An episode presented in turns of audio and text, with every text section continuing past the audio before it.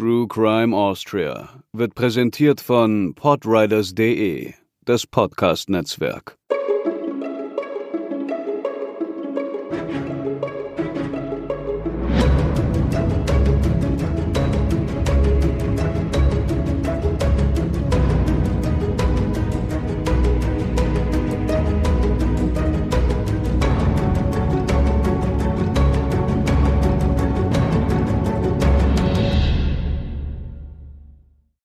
Hallo und herzlich willkommen zur 45. Episode von True Crime Austria. Mein Name ist Katharina und in den neuen Monat gegruselt hat sich auch Hubertus. Hallo. Halloween ist ja was Feines, wir mögen das. Was man da auch oft sieht, sind Hexen. Und mit denen haben wir uns schon öfter beschäftigt, doch heute kommt noch ein Zauberer dazu. Das Hexen war ja zu Zeiten der Hexenverfolgung ein Begriff, der nicht nur auf Frauen beschränkt war, sondern alle umfasste, die der Hexerei für schuldig befunden wurden, und leider auch schon vorher, wenn es um Verdächtigungen ging. Doch im heutigen Fall ist alles ein bisschen anders. Es geht um einen der meistgesuchten Menschen des Landes und einen der größten zusammenhängenden Hexenprozesse Europas. Ausgelöst durch ein fast harmlos erscheinendes Delikt brach eine Welle an Verfolgung und Misstrauen im Erzbistum Salzburg los. Obwohl der Wahnsinn in anderen Teilen des damaligen Heiligen Römischen Reiches Deutsche Nation eigentlich schon überwunden schien. Von seinen angeblichen Taten sprechen heute noch Sagen und Legenden. Wir verraten euch mehr über Zauberer Jackel. Jakob Koller der einmal als Zauberer Jackel bekannt werden sollte, war der Sohn eines Vagabunden namens Kilian Tischler und der Abdeckerstochter Barbara Koller. Abdecker kümmerten sich um die Beseitigung toter Tiere. Sie verwerteten die noch brauchbaren Teile, zum Beispiel das Fell, manche machten aber auch Tinkturen und Cremes aus den Überresten. So tat es wohl zumindest Barbara. Ihr Vater hatte den Beruf über 30 Jahre lang ausgeübt. Die Bauern waren dazu verpflichtet, ihre Schlachtabfälle, krankes und altersschwaches Vieh oder Nicht-Nutztiere wie tote Hunde und Katzen an sie abzugeben. Obwohl dieser Beruf nützlich für die Sauberkeit in der Gegend war, gehörten die Kollers damit zu den Geächteten.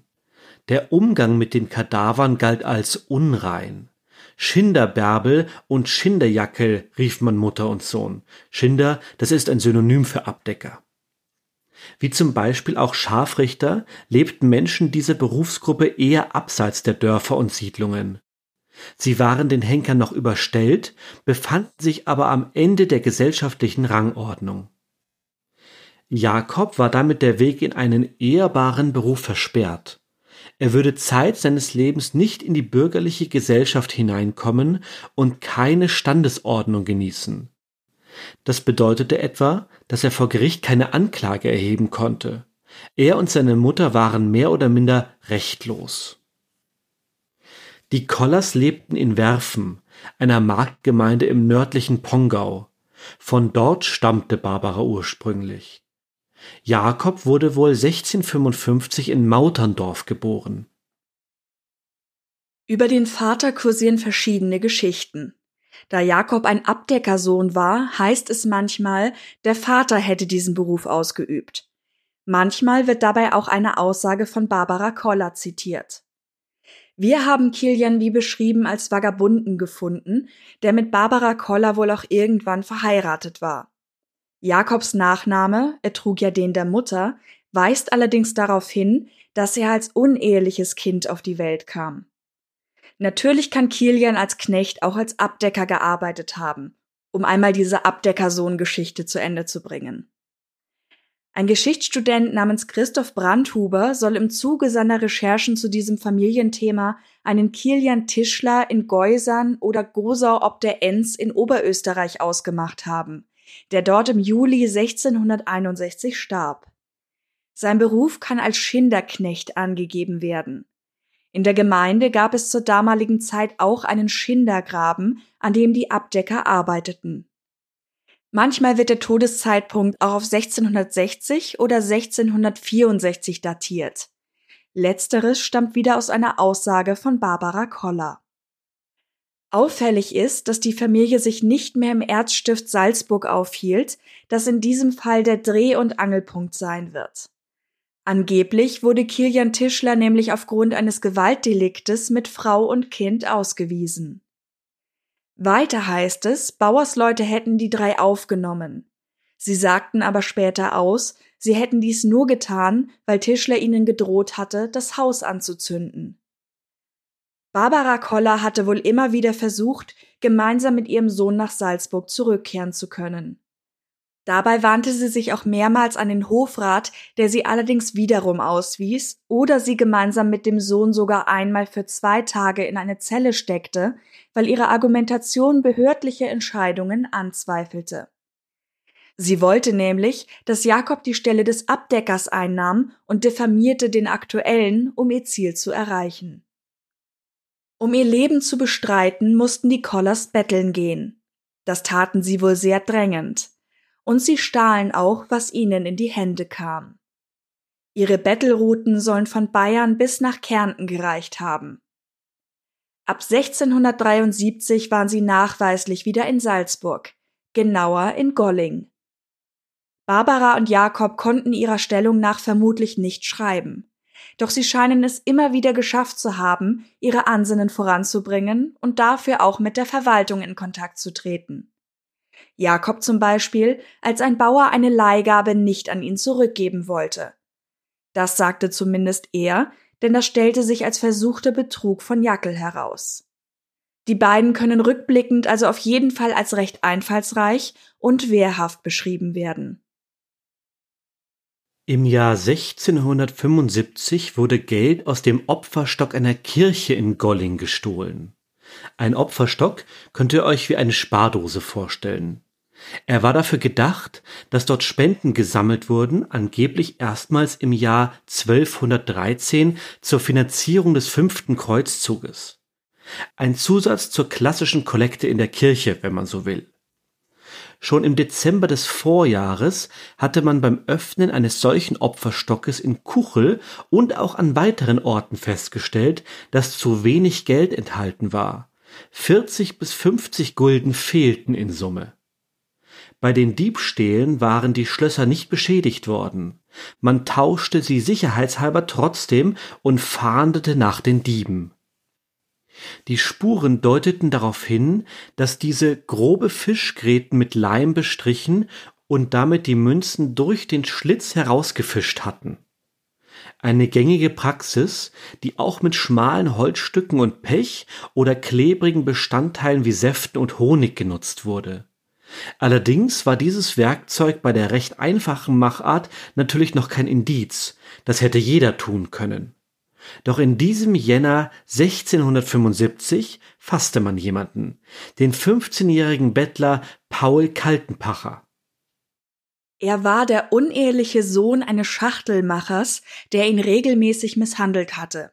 So ging er schon vor Jahren von zu Hause fort und kam über den Dürrenberg nach Hallein in Salzburg. Sein gesundheitlicher Zustand war schlecht. Deswegen hatte er seine Anstellung als Bauernjunge nicht weiterführen können, sondern sei betteln gegangen. Es brauchte nicht viel, bevor er im Verhör zu Protokoll gab, gemeinsam mit Barbara und Jakob Koller umhergezogen zu sein. Sie hatten sich für ihre Taten einen Ablauf überlegt. Während Paul mit dem Hund der Kollerin vor den Kirchen spielte und Schmiere stand, hätte Barbara als zweiter Posten vor der Kirchentür gewartet. Jackel hätte die Diebstähle begangen, gewarnt von der Mutter, die hustete, wenn sich jemand näherte. Auch Bauernhöfe wären für ihnen nicht sicher gewesen. Vor allem Jakob hätte für die Diebereien noch allerlei Bekannte gehabt, die ihm halfen. Etwa zehn bis zwölf junge, kräftige Burschen, mit denen er herumgezogen war. Mutter und Sohn hätten Kaltenpacher bedroht, sie würden ihm etwas antun, sollte er etwas verraten. Barbara würde außerdem magische Praktiken anwenden. Durch ihre Arbeit an und mit Kadavern wusste sie viel über Körper.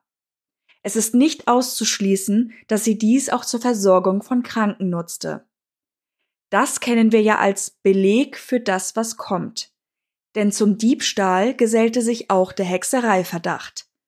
Tinkturen, Cremes, es brauchte nicht viel dazu. Eventuell hatte Barbara selbst dazu beigetragen, diese Gerüchte zu erhärten, indem sie bei drängenderen Bettelversuchen zur Erpressung überging und mit Schadenszaubern drohte. Sie wurde vier Tage später festgenommen und einer peinlichen Befragung unterzogen, anders gesagt, sie wurde gefoltert. Dies war legitimiert durch die Constitutio Criminalis Carolina, das erste allgemeine Strafgesetzbuch im deutschsprachigen Raum, in dem die Folter als Mittel der Wahrheitsfindung festgeschrieben war. Sie wurde 1532 unter Kaiser Karl V. verabschiedet. Unter der Folter gestand Barbara, mit dem Teufel im Bunde zu stehen. Sie sei eine Hexe und ihr Sohn Jackel ein Zauberer. Mit vereinten Kräften hätten sie Kirchen beraubt und Schadzauber über Bauern verhängt, die sie abwiesen. Mitte August 1675 folgte auf diese Geständnisse ihre Hinrichtung auf der Richtstätte in Salzburg-Gneis durch die Erdrosselung und anschließendes Verbrennen.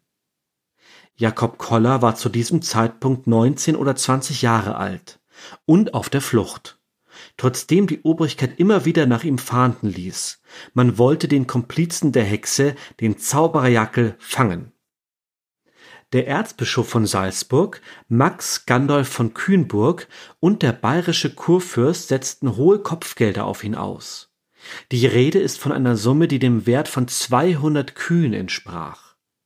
Der junge Mann war aber nicht zu fassen. Jackel und seine Bande junger Waisenkinder, mit denen er sich umgeben haben soll, zogen weiter umher. Was folgte, war eine der weitreichendsten Hexenverfolgungen des Alpenraums. Was war nun gefährlich am Zauberer Jackel? Grundsätzlich war im 17. Jahrhundert Hexerei etwas Schlechtes und Schadhaftes. Hexen und Zauberer hatten sich mit dem Teufel eingelassen, machten Menschen und Vieh krank, verdarben die Felder, wirkten Wetterzauber. In der Theorie waren für das Delikt der Zauberei ab etwa 1500 fünf Elemente nötig. Schadenszauber, Teufelspakt und Teufelsbuhlschaft, das eine durch das andere besiegelt, Hexenflug und Hexensabbat. Die Liste an möglichen Vergehen, die daraus folgen konnten, war lang. Jakob schien dazu noch ein anderes Kaliber zu sein.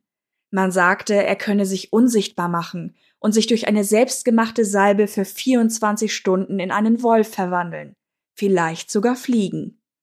Aussagen würden später unter anderem noch Folgendes beinhalten.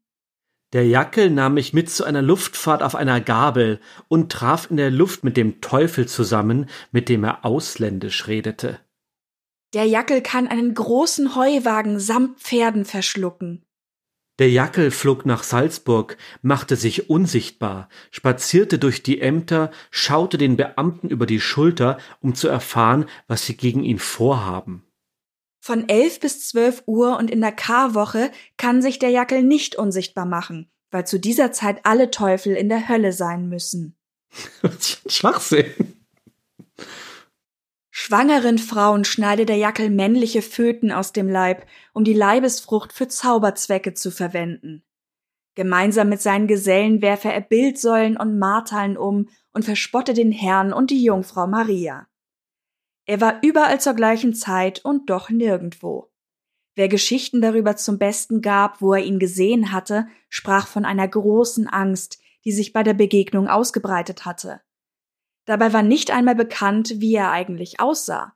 Mit jeder Aussage erhielt man eine andere Antwort.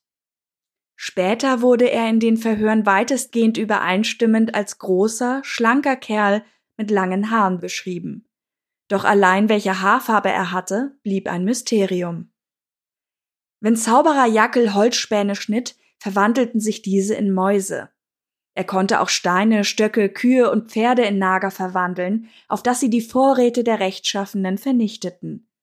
Er wurde daher auch Mäusemacher genannt. Außerdem stand er mit anderen Hexen und Zauberern in Verbindung. Wahrscheinlich führte er sie sogar an. Um Mitglied zu werden, musste man Folgendes tun.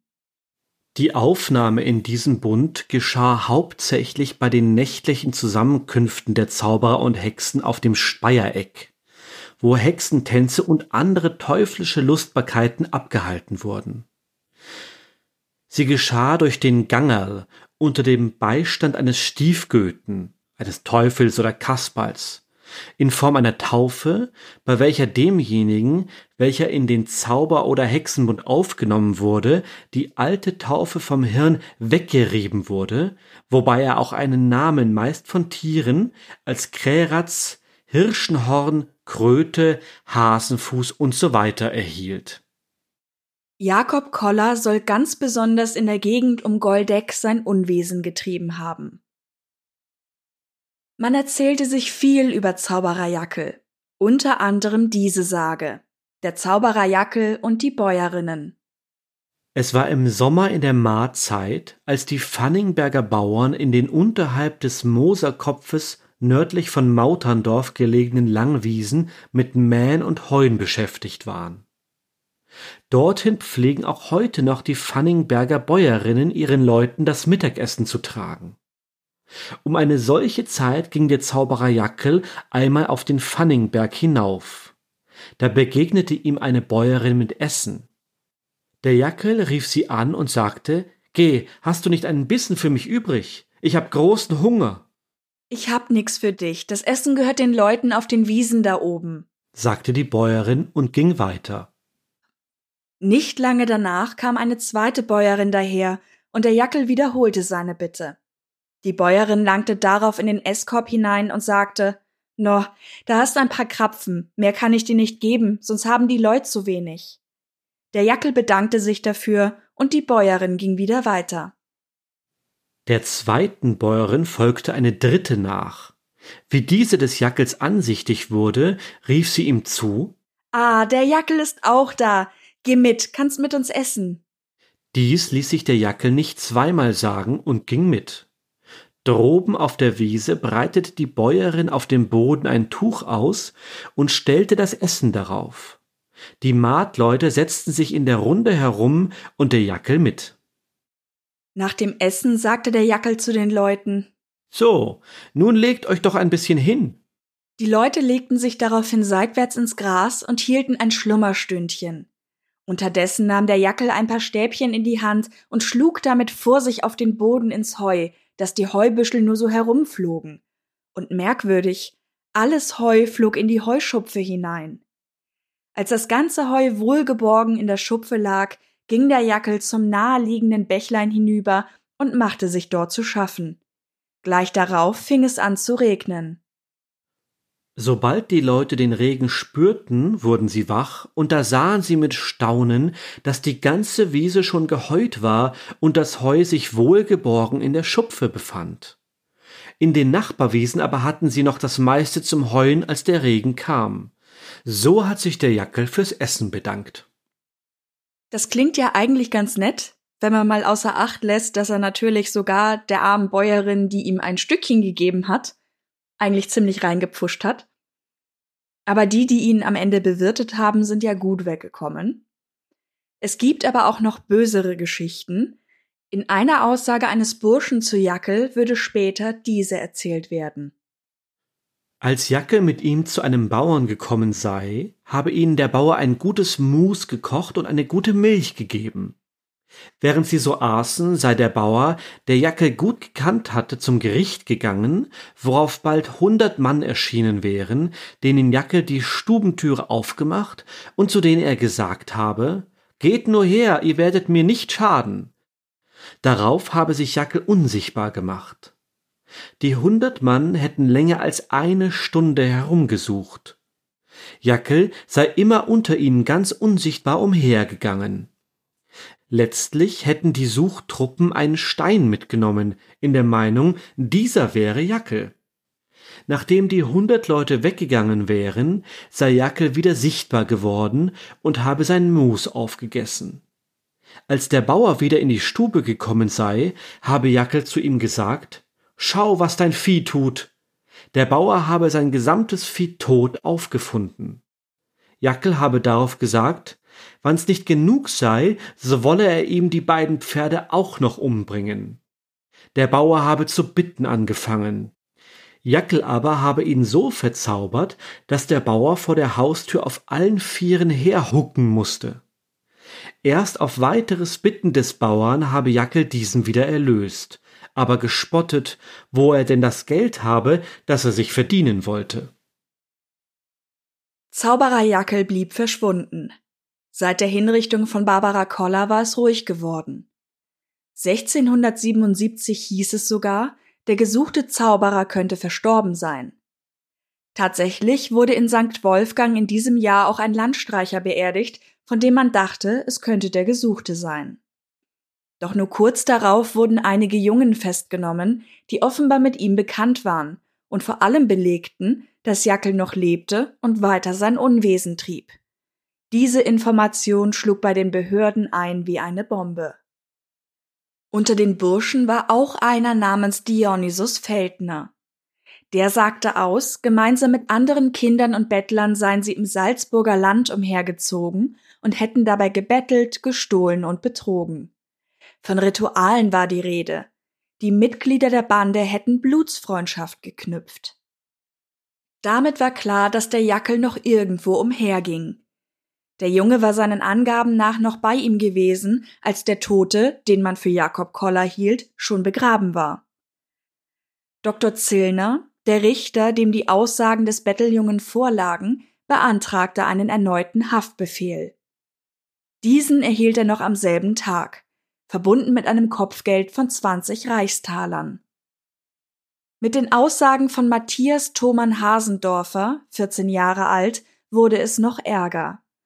Jackel hätte ihn im Zaubern unterrichtet. Er nannte die Namen weiterer Jungen, und das Schneeballsystem kam ins Rollen. Damit begann die Verfolgung von Kindern und Jugendlichen in Österreich und Bayern. Die Salzburger Zauberbubenprozesse.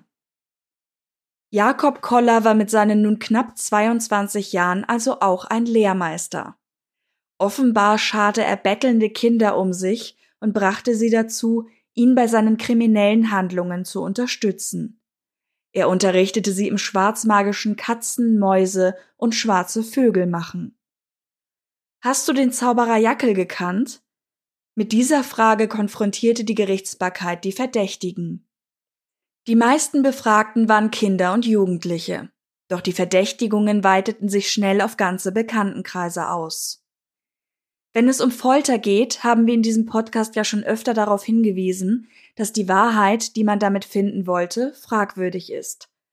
Nun stellt euch vor, diejenigen, die damit Folterinstrumenten und Gewalt bedroht werden, sind Kinder. Die meisten sind schon beim Anblick der Foltergeräte zusammengebrochen und haben alles gestanden, was ihnen in den Mund gelegt wurde sagte der Historiker Heinz Dobsch von der Uni Salzburg dem Standard in einem Interview zu den Zauberbubenprozessen.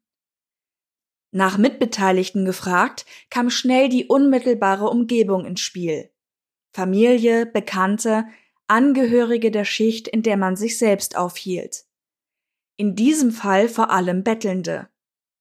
Diese Denunzierten kamen dann wiederum zum Verhör und das Prozedere zog sich fort. Die Verdächtigen wurden im Salzburger Rathaus gefangen gehalten. Als es dort zu voll wurde, erbaute man extra ein Hexengefängnis in einem Turm an der Stadtmauer. Es heißt manchmal, man hätte die angeblichen Hexen und Zauberer dort in riesige Kupferkessel gesperrt, weil man Angst hatte, sie könnten sich bei Bodenkontakt verwandeln oder unsichtbar machen. Der Ablauf der Befragung sah wie folgt aus. Zuerst wurden die Verdächtigen auf Male untersucht, Schnitte, Narben oder Schwielen als Zeichen des Bundes mit Jacke bzw. dem Teufel. Dann folgten 15 oder 16 Fragen, die dem Hexenhammer entnommen worden sein sollen, dem verhängnisvollen Buch, das quasi eine Anleitung zur Hexenverfolgung bildete. Dabei war es egal, wie alt oder welchen Geschlechts jemand war. Die Fragen blieben gleich. In einer Zusammenfassung aus der Salzburger Chronik für Stadt und Land aus dem Jahr 1904 heißt es, eine der schwerwiegendsten Fragen war die dritte Frage, in welcher Gesellschaft sich der Angeklagte befunden habe. Denn die Beantwortung dieser Frage zog stets die Verfolgung unschuldiger neuer Opfer nach sich. Die zwölfte beschäftigt sich mit der Hexenversammlung Es muss die Fahrt und der Ort beschrieben werden. Die neu aufgenommenen erhalten die Taufe des Teufels und neue Namen wie Hahnenfuß, Feldmaus, Fuchsschwanz und so weiter. Die dreizehnte Frage fordert die Angabe, ob sie dem Teufel auch Buben zugeführt hätten, und die letzte Frage endlich, ob ihre Eltern auch Zauberleute seien. Unter den Anklägern war auch Richter Dr. Sebastian Zillner. Er verhörte die Verdächtigen und war dabei in diesen Prozessen zugleich auch der Rechtsanwalt, eine ungünstige Kombination. Nach damaliger Rechtsprechung galt die Logik, dass man den Beschuldigten erst die Folterinstrumente vorführte, die sogenannte Schreckung. Blieben sie nach wie vor verstockt, begann die Tortur. Verstockt bedeutet, dass der Teufel dem Verdächtigen den Mund verschlossen hatte. Dies galt erst recht als Schuldbeweis. Wer also nach der Schreckung noch auf seiner Unschuld beharrte, der wurde schließlich in der peinlichen Befragung, also der eigentlichen Folter, erneut befragt. Die Fragen mussten also nicht nur beantwortet, sondern zugleich bejaht werden. Stand man dieses Wechselspiel aus Schreckung und Folter dreimal durch, ohne die erhobenen Vorwürfe einzugestehen, galt man als tatsächlich unschuldig. Die erzwungenen Aussagen waren oft fantastischer Natur. Wie so oft gehörte Unzucht mit dem Teufel dazu, außerdem mit Tieren. Auf Besen sei man zum Hexentanz geflogen. Und einmal hatte sich eine Hostie in den Heiland verwandelt, der kurzerhand erneut gekreuzigt wurde. Es kann gut sein, dass aufgrund dieser Geständnisse die ganzen Geschichten über den Zauberer, seine Verwandlungen und seine Fähigkeiten an Gewicht gewannen durch die Aussagen von gefolterten Kindern und Jugendlichen. Verbreitet wurden sie dann von den Behörden selbst, die ihre gute Not hatten, über die Folterungen hinaus zu weiteren Hinweisen zu gelangen. Die Menschen hatten Angst vor dem Zauberer und seiner Rache. Dies ging so weit, dass Dr. Zillner sich genötigt sah, der Bevölkerung mitzuteilen, dass alle, die schlecht über mögliche Helfende redeten, bestraft würden, und man Jakob Koller fangen wollte, um ihn schnell zu erledigen, damit er gar keine Chance hätte zu fliehen. Das Kopfgeld wurde abermals erhöht. Das Ganze war eben eine alle Menschen und Stände umfassende Krankheit, eine Massenpsychose, hervorgerufen durch viele Schicksalsschläge wie Kriege, Teuerung, Pest und andere Krankheiten, deren wirkliche Ursache man nicht zu deuten verstand. Hieß es 1938 im Salzburger Kirchenblatt. Die Theorie war also, dass Zauberer Jackel ein ganzes Netzwerk an Hexen und Zauberern um sich hatte, das er selbst durch Ausbildung erweiterte. Mit den Befragungen wollte man diesem Netzwerk auf die Spur kommen und es ausheben. Aber wie kam es dazu, wo doch in großen Teilen des Heiligen Römischen Reiches deutscher Nation die Zeit der Hexenverfolgung eigentlich schon vorbei war? In Salzburg hatte es über 87 Jahre vor den Zauberer-Jackel-Prozessen kaum Hexenverbrennungen gegeben. Nur zwei aus Nachrichten ersichtliche Bestrafungen auf Grundlage von Magie sind schriftlich festgehalten. Eventuell nutzte man Jackel schlichtweg als Vorwand, um das Bettelproblem in der Gegend in den Griff zu bekommen. Ausgegrenzte Gruppen wie Landstreicher oder Menschen mit Behinderungen konnten so unter dem Schleier von Taten für das Allgemeinwohl dezimiert werden. Denn aus dieser Gruppe bestand die große Zahl an Verdächtigen vorwiegend. Bis zu 90 Prozent heißt es in manchen Quellen. Auch viele Waisenkinder waren darunter. Einige kannten nicht einmal ihre Namen. Krankheiten, Unfälle oder frühere Gewalt hatten sie schon in jungen Jahren versehrt. Wehrlose könnte man sagen, die, die ohnehin nichts hatten, und damit leichte Ziele. Dass die Gesellschaft demgegenüber so empfänglich war, könnte mit einer Anhäufung von Problemen im Laufe des 17. Jahrhunderts zu tun haben. Was sich meteorologisch ereignete, nannte sich die kleine Eiszeit. Sie reichte etwa von 1400 bis 1750. Dabei lagen Durchschnittstemperaturen drei bis vier Grad unter den heutigen Werten. Es gab lange, kalte Winter und feuchte Sommer, die Ernten zerstörten und ungünstige Bedingungen für die Landwirtschaft schufen. So hatten die Bauern und Bäuerinnen selbst nicht viel und konnten und wollten entsprechend nichts abgeben, während ihnen teils die Tiere in den Ställen vor Hunger starben. Zugleich wuchs die Angst vor weiteren Wettereinbrüchen, die man sich nicht erklären konnte. Warum war mein Feld zerstört und der Nachbar zwei Felder weiter kann ernten? Ein Chronist schrieb, dass die Menschen Baumrinden, Haarpollen und dergleichen zusammenmalten und sich daraus Brot und Nahrung verschafften. Von 1618 bis 1648 ereignete sich zudem der Dreißigjährige Krieg.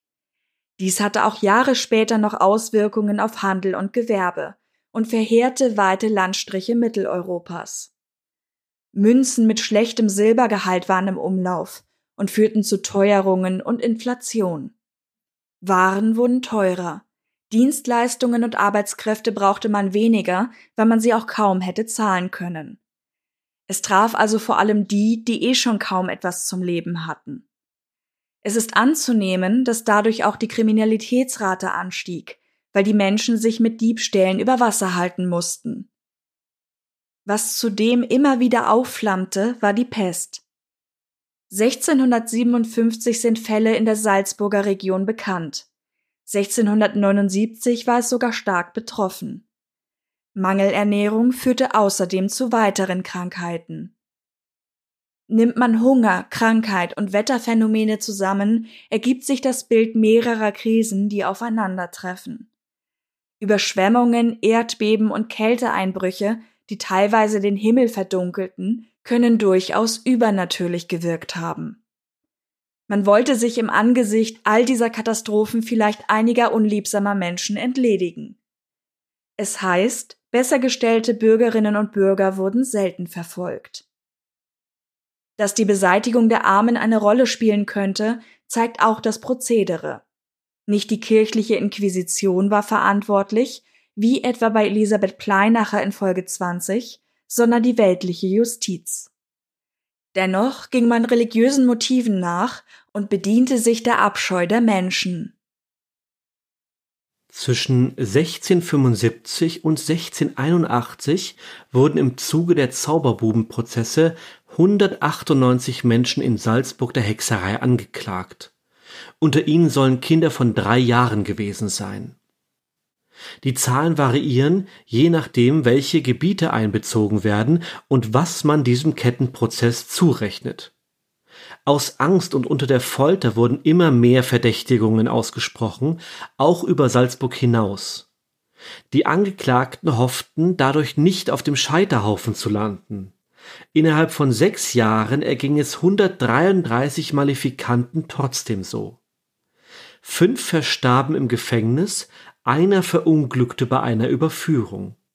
Insgesamt 109 starben allein im Jahr 1678. Zwei Drittel waren männlich und unter 21 Jahren alt. Von den genannten Hingerichteten hatten nur 41 dieses Alter überschritten. Wie schon Barbara Koller wurden die Verurteilten meistens erdrosselt und dann verbrannt. Für die jüngsten Verurteilten zwischen 10 und 14 Jahren ließ man einen Gnadenakt walten. Für einen schnelleren Tod wurde ein Fallbeil aus Italien importiert. Das jüngste Opfer war wohl ein Junge namens Matthias Hauser, circa zehn Jahre alt, oder ein Bub namens Klein Hannal, neun bis elf Jahre alt. Beiden wurde diese Gnade offenbar nicht zuteil, die Gründe dafür sind uns nicht bekannt. Die älteste Verurteilte soll Margarete Reinberger mit vor allem für diese Zeit stolzem Alter von 80 Jahren gewesen sein. Angeklagte Kinder, die weniger als zehn Jahre alt waren, wurden meistens Pflegeeltern zugewiesen. Manche von ihnen mussten teilweise aber die Hinrichtung ihrer Eltern und Geschwister mit ansehen, die zuvor bei Verhören genannt worden waren. Es gab auch einige, die die Folter nicht überlebten. Andere wurden des Landes verwiesen. Die wenigsten kamen nach ihren Verhören tatsächlich frei. An dieser Stelle möchten wir noch von den Schicksalen zweier Familien berichten, an denen die Dynamik des Hexenwahns noch einmal klar wird. 1679 erhielten die Tiroler Behörden Nachricht aus Salzburg. Es könnte sein, dass sich bei ihnen Hexen oder Zauberinnen aufhielten. Denn einer ihrer Angeklagten hatte Magdalena Pichler und ihre Tochter Emerentia aus St. Veit als Mitverschwörerinnen genannt. Die beiden waren Bettlerinnen, gehörten also auch zur Unterschicht. Der Landrichter von Lienz ließ die beiden Verdächtigen und auch Emerentias vier Kinder in Schloss Bruck gefangen setzen. Magdalena starb noch im Gefängnis. Emerentia musste in den folgenden Monaten 51 Verhöre und Folterungen über sich ergehen lassen. Das war auch für das damalige Rechtsverhältnis nicht normal. Dabei gestand sie alles, was man von ihr hören wollte. Teufelspakt und Beischlaf mit dem Satan, Hexenflug, Teilnahme am Hexensabbat und Schadenszauber der verschiedensten Art. Dazu auch noch Hostienschändung. Zu den Geständnissen befragte man auch ihre Kinder. In Angst bestätigten sie die Aussagen der Mutter und machten sie teilweise sogar noch schlimmer. Die Ältesten, der 17-jährige Michael und die 15-jährige Anna, wurden daraufhin selbst angeklagt. Die Todesurteile fielen am 27. August 1680. Emerentia, Michael und Anna wurden in Grafendorf enthauptet und dann verbrannt. Sebastian, zwölf Jahre alt, war im Gefängnis gestorben. Die jüngste Tochter Maria wurde als Neunjährige zur christlichen Erziehung an Pflegeeltern übergeben. Zuvor musste sie aber der Hinrichtung ihrer Mutter und Geschwister beiwohnen. Im Herzogtum Krain, das ab 1849 österreichisches Kronland war und 1918 wieder an Slowenien überging, ereilte Familie Debelak ein ähnliches Schicksal. Auch sie bettelten. Der Vater war als ehemaliger Kohlearbeiter erblindet und die Familie lebte in Armut. Er wurde freigesprochen, da er alle Folter gerade überstanden hatte, ohne ein Geständnis abzulegen. Seine Frau und seine zwölfjährige Tochter aber hatten die peinliche Befragung nicht geschafft und wurden hingerichtet. Die kleineren Kinder wurden ihm abgenommen und er selbst nach Oberösterreich abgeschoben die größte Verfolgungswelle der Zauberbubenprozesse dauerte von Ende 1677 bis Mitte 78. Erst 1690 wurden die Prozesse eingestellt, beziehungsweise schlichen sie aus. Jakob Koller bzw. Zauberer Jackel hatte man nicht gefunden, obwohl das Kopfgeld sogar nochmal erhöht worden war am Ende soll es 300 Gulden für den Toten, 600 Gulden für den lebendigen Zauberer gegeben haben. Es gab keine neuen Ansätze und die Behörden konnten nicht mehr tun, als sie schon getan hatten. Nun könnte man sagen, auch für viel Geld kann man niemanden verraten, den man vermutlich niemals gesehen hat. Und so blieb es. Zauberer Jackel tauchte nie wieder auf.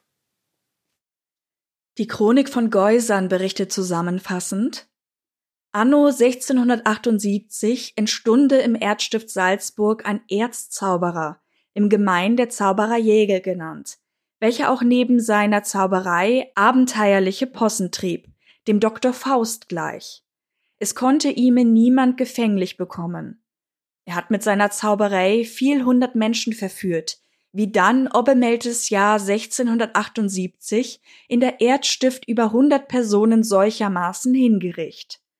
Erstlich hat man einen Scheiterhaufen, allwo ein holzerner Pfahl gesteckt, zugericht, selbe darauf gebunden und also erwürget und hernach verbrannt, etliche von ihnen aber lebendig verbrennt. Man hat es lange Zeit hernach noch nicht ausrotten mögen.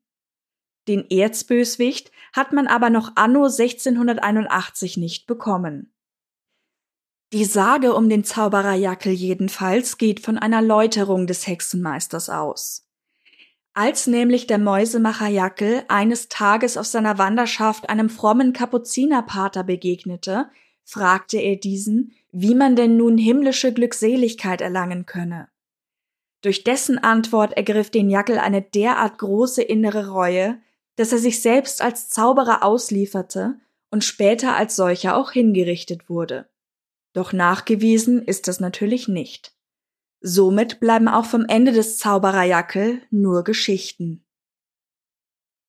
Das ist, was wir euch über die Salzburger Zauberbubenprozesse berichten können. Aber es gibt noch einige Themen für unseren Trivia- und Meinungspart. Weil wir gerade eben ja Hexenmeister erwähnt hatten, erzähle ich noch mal kurz, wie sich diese Begrifflichkeiten eigentlich unterscheiden. Die Begriffe für männliche Hexe sind nämlich vielfältig. Dabei unterschied man in der frühen Neuzeit zwischen Hexenmeistern und Zauberern, also Meistern der dunklen Künste und Hexern, die normale Personen waren, aber Hexerei und magische Fähigkeiten anwandten. Es gab auch noch die Bezeichnung Drutner, das waren Kräuterkundler. Sie alle aber galten als Übeltäter und im Laufe der Zeit vermischten sich die Begrifflichkeiten. Apropos anderen aufs Dach steigen. Sehr schöne Überleitung. Die Opferstöcke haben Dächer bekommen. Und zwar aufgrund dieser Diebereien, die wir besprochen haben. Das ist einfach ein kleiner Fun Fact, den wir noch gefunden haben. Die haben dann so Blechsättel, wird es genannt, obendrauf bekommen, die dafür sorgen sollten, dass man mit diesen klebrigen Gräten oder Stöcken nicht mehr für Stehlen in den Opferstock von oben reinkam.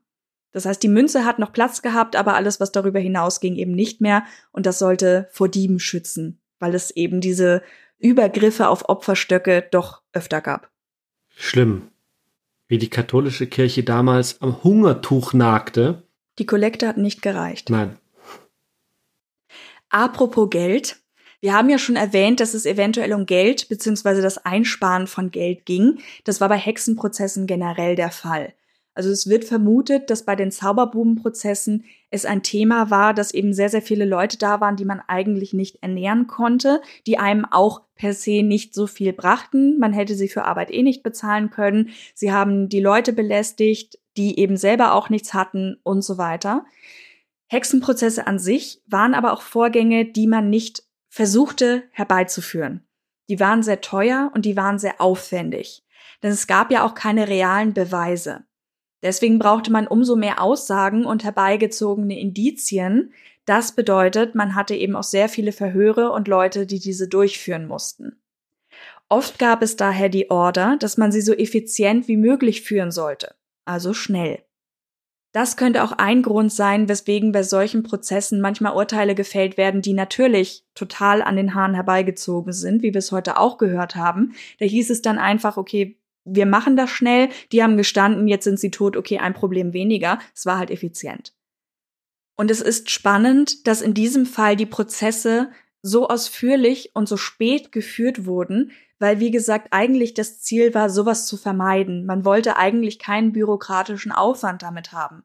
Und diese Maße, die die Zauberbubenprozesse angenommen haben, sprechen eigentlich so ein bisschen dagegen. Im Stadt-Land-Vergleich zeigt sich auch, dass kleinere Ortschaften generell schneller bereit waren, jemanden wegen Hexerei zu verbrennen.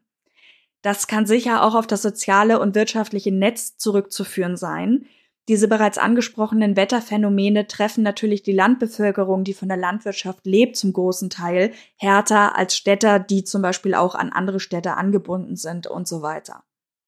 Aber das ist nicht das Einzige, was ungewöhnlich war in Bezug auf die Hexenprozesse und zwar das Thema der Opferwahl.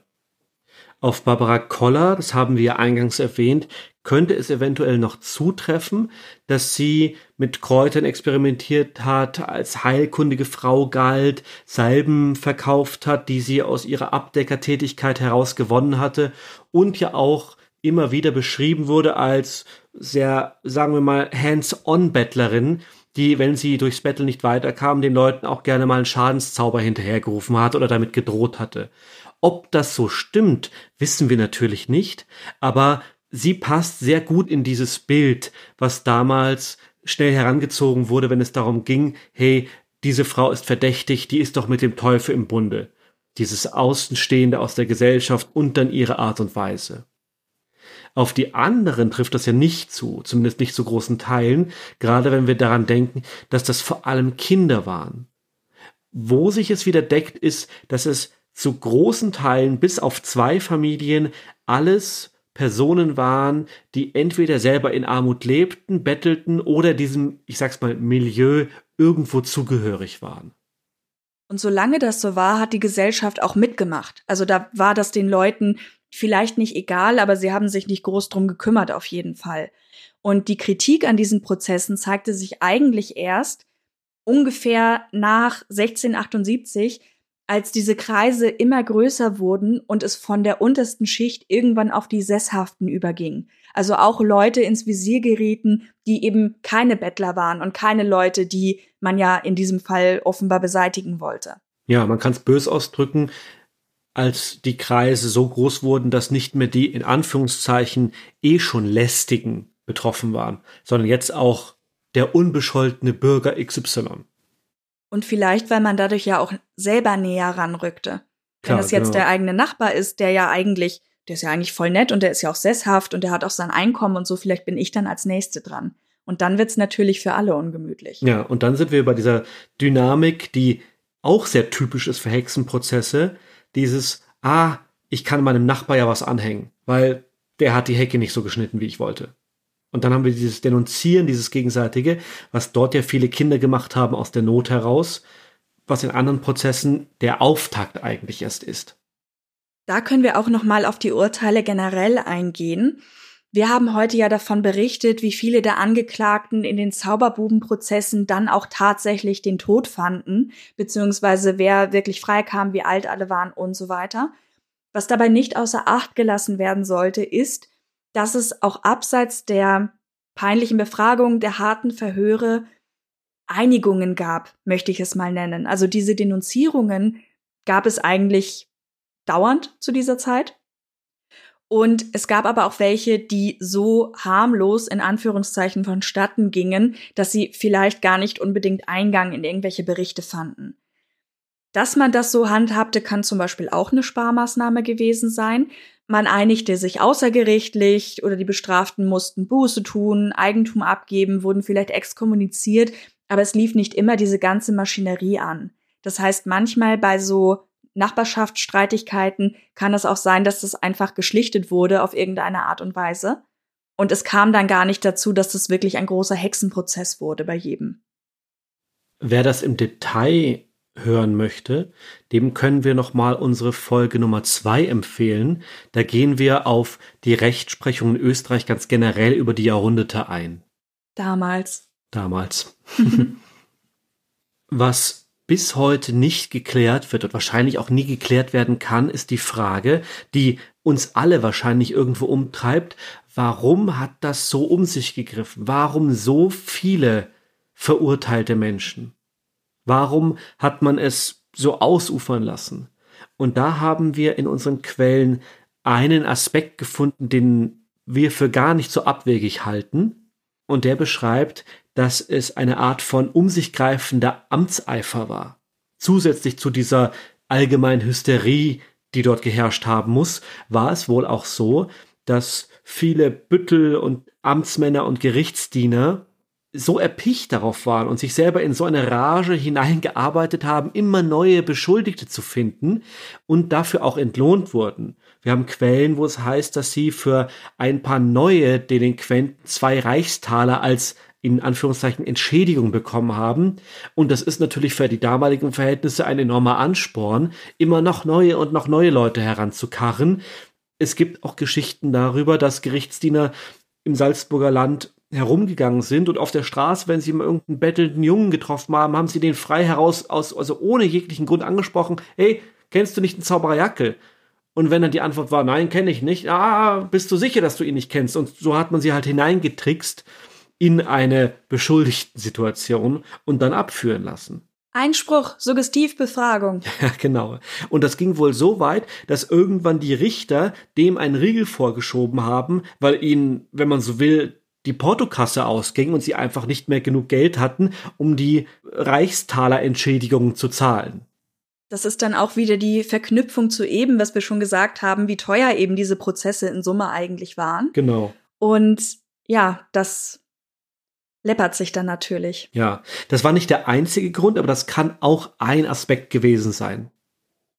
Als letzten Zusatzfakt haben wir noch was gefunden, ein Punkt, der uns immer wieder aufregt und der jetzt mal ganz gut erklärt war. Deswegen wollen wir euch auch mal davon berichten. Wenn Serien, Filme und Bücher rund um Hexerei und Zauberei erscheinen, irgendwas, was sich überlegt hat, ich habe einen historischen Anspruch, dann wird ganz oft mit Zahlen um sich geworfen. Und es gibt dann immer diese Einblendung vorne bei Filmen, so und so viele Leute sind bei den Hexenprozessen gestorben. Und das ist für viele dann schon der Moment, wo man sagt, oh nein, nicht schon wieder so ein Film. Mhm. Und es wird oft von neun Millionen Opfern europaweit gesprochen. Wir haben in einem Artikel der Wiener Zeitung eine Art Rechenweg dafür gefunden, der etwas Kontext gibt und ganz interessant ist. Der französische Philosoph und Schriftsteller Voltaire hat wohl mal eine Zahl von 100.000 Hinrichtungen vermutet. Und der Quedlingburger Stadtsyndikus Gottfried Christian Vogt, dem erschien das zu gering.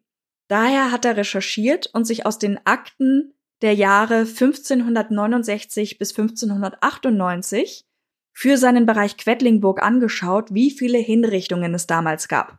Das waren in dem Fall 40. Die hat er dann auf das Jahrhundert hochgerechnet und kam auf 133 Hinrichtungen. Ohne Beleg, ob da noch irgendwas stattgefunden hat.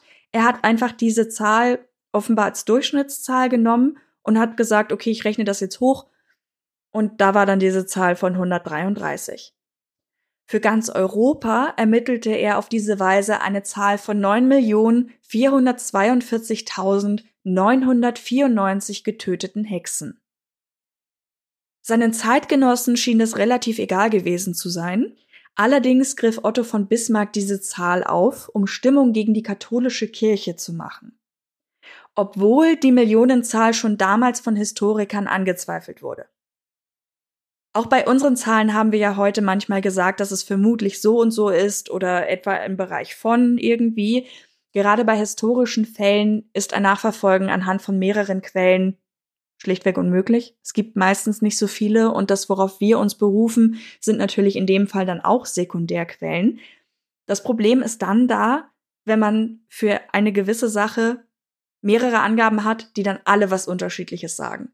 Da stehen wir dann im Grunde vor demselben Problem wie die Leute, die damals wissen wollten, wie sieht der Jackel aus und jeder hat ihm eine andere Haarfarbe verpasst. Da kommt man dann einfach nicht zu einem eindeutigen Ergebnis.